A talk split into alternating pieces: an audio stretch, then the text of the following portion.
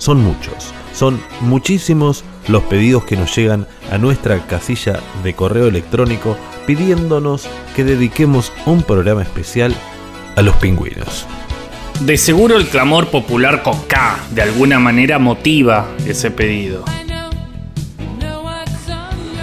Sin duda, Diego, pero no solamente eso, hay algo más. ¿Qué nos pasa a los humanos con los pingüinos? ¿Por qué amamos tanto a los pingüinos?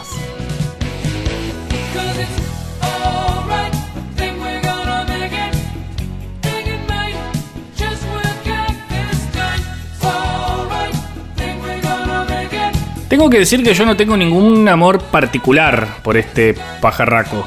Gorila. No, no, no es eso, no es eso. Solo que no me nace un amor incondicional por el plumífero que nada y no vuela. Insensible. Tranquilos, tranquilas. Imaginemos la siguiente situación. Diego Tomasi va caminando solo por una playa invernal del sur de nuestro país. Porque es nacional y popular y él camina por acá. Y pobre. Va con las manos enlazadas en la espalda, reflexionando sobre su última relectura del Ulises de Joyce. Ni siquiera lo leí una vez. Da igual. Lo importante es que en ese estado reflexivo se encuentra este Tomasi imaginario con un desvalido y pequeño pingüino que parece haberse extraviado de su grupo en la migración. ¿Qué haces? A. Lo pateás. B. Lo levantás, te sacás la remera, lo envolvés y te lo llevas a tu casa. C. Lo escupís. Nada, no sé ninguna. Desalmado,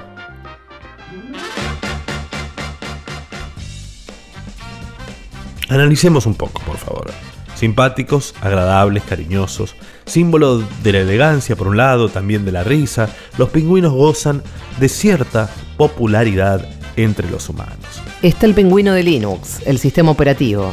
Los pingüinos de la peli Madagascar, que son bastante piolas y contrastan con la imagen de salame que tiene en general el pingüino. También está el pingüino de vino, que nació según el mito de la imaginación de Rolly, un ceramista de la fábrica Cineco de la localidad de Tigre, que lo diseñó ya por la década del 40 para poder llevar el vino suelto a la mesa y que se extinguió incluso antes de la ley de 1984 de embotellado en origen. Porque la hipótesis que hoy traemos en Si una noche de invierno un viajero es que amamos tanto a los pingüinos, en principio porque nos parecen realmente idiotas. En la base de la ternura hacia el pingüino está el bullying. Me gusta. Sí, porque el pingüino es un ser deforme, que no puede volar, que tiene un andar tan torpe en lo vertical que es lógico que nos haga reír. En la página del CONICET, Pablo García Borboroglu nos cuenta que los pingüinos son aves adaptadas a la vida marina que solo habitan en el hemisferio sur. Con lo cual, ese pingüino de los dibujitos animados, de Hanna Barbera, Chili Willy, que compartía cartel con el pájaro loco, no solo no existe por ser un dibujito animado, sino que geográficamente es completamente imposible que un pingüino haya estado alguna vez en Alaska. Pingüinos hay en Sudáfrica, Sudamérica, Antártida, Australia y Nueva Zelanda. Hay 18 especies actuales y todas se dedican al buceo para alimentarse. Los pingüinos surgieron entre 10 y 40 millones de años atrás a partir de un ancestro que era un ave voladora, aunque ninguna de las actuales puede hacerlo. O sea que es probable que en algún momento de la evolución existiera un pingüino realmente majestuoso que pudiera volar. Imagínense, ese sí que sería un verdadero pingüino emperador, un pingüino capaz de volar y nadar como un experto. Aquel mítico primer pingüino no tendría nada que ver con este pingüino desvalido que ha llegado hasta nuestros días. No solamente volaba, sino que tampoco caminaba como un estúpido. Era un verdadero todoterreno. Lindo hubiese sido que Dios o la evolución hubiesen dotado a aquel pingüino primigenio también con un par de rodillas. Ahí sí, si aquel pingüino existiera, lo más probable es que hoy estuviera gobernando el mundo.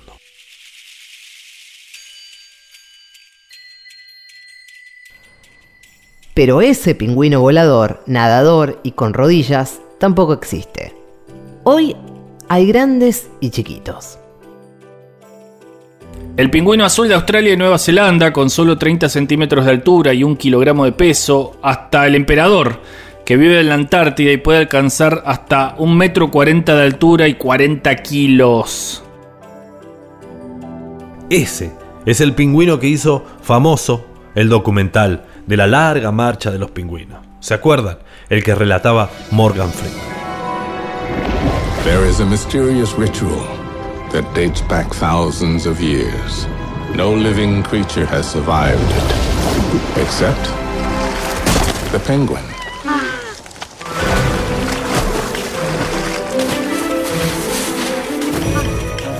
They have wings, but cannot fly. They're birds that think they're fish. And every year, they embark on a nearly impossible journey to find a mate. For 20 days and 20 nights, the emperor penguin will march to a place so extreme it supports no other life.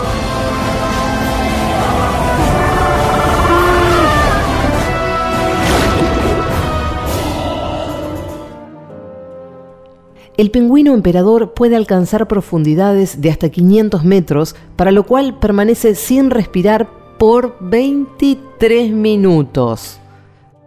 Las características de la historia de vida que los pingüinos comparten con la mayoría de las aves marinas indican que existen pocas maneras de sobrevivir y reproducirse exitosamente en un ambiente oceánico cambiante.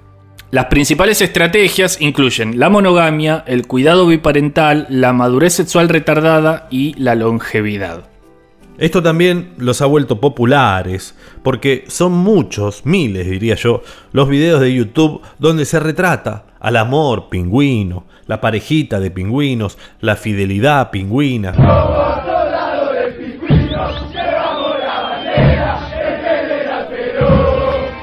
Calma, calma. Esa fidelidad también, pero hablábamos de la fidelidad del amor.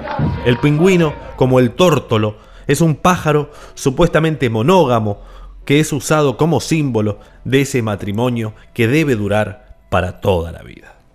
Las especies que habitan regiones con una marcada estacionalidad se caracterizan por ser grandes migradores. Este es el caso del pingüino de Magallanes, la especie más abundante en Argentina. Algunos llegan a recorrer más de 4.500 kilómetros desde sus colonias en Patagonia hasta la costa central de Brasil. Pueden viajar más de 170 kilómetros por día y a lo largo de un año nadan casi 16.000 kilómetros. ¿Los pingüinos llegan a Brasil? Sí, Diego, ¿cómo no? ¿No viste Happy Feet? ¿No viste Madagascar? Yo no sé realmente si vos sos un verdadero amante de los pingüinos. Es lo que estoy diciendo, no amo a los pingüinos. Gorila. Probemos con esto. Lo que suena, escucha, se llama Penguin Café Orquestra. Es una banda que en todos sus LPs, en sus discos, en la tapa, tenía figuras mitad humanas, mitad pingüino.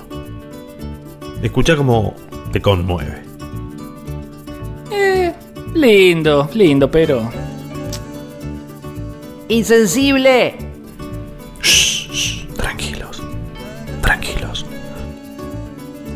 Disfrutemos un poco de la música. Al final del programa, seguro que todos y todas amarán un poco más a este estúpido animal conocido como pingüino.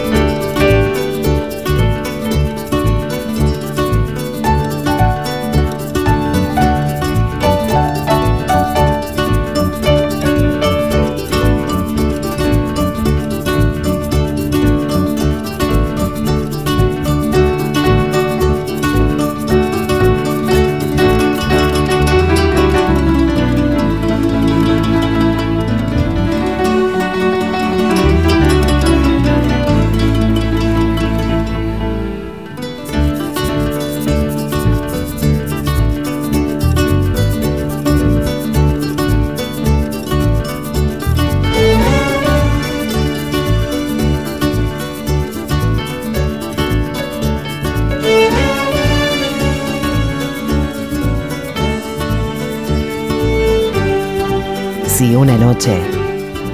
De invierno, un viajero.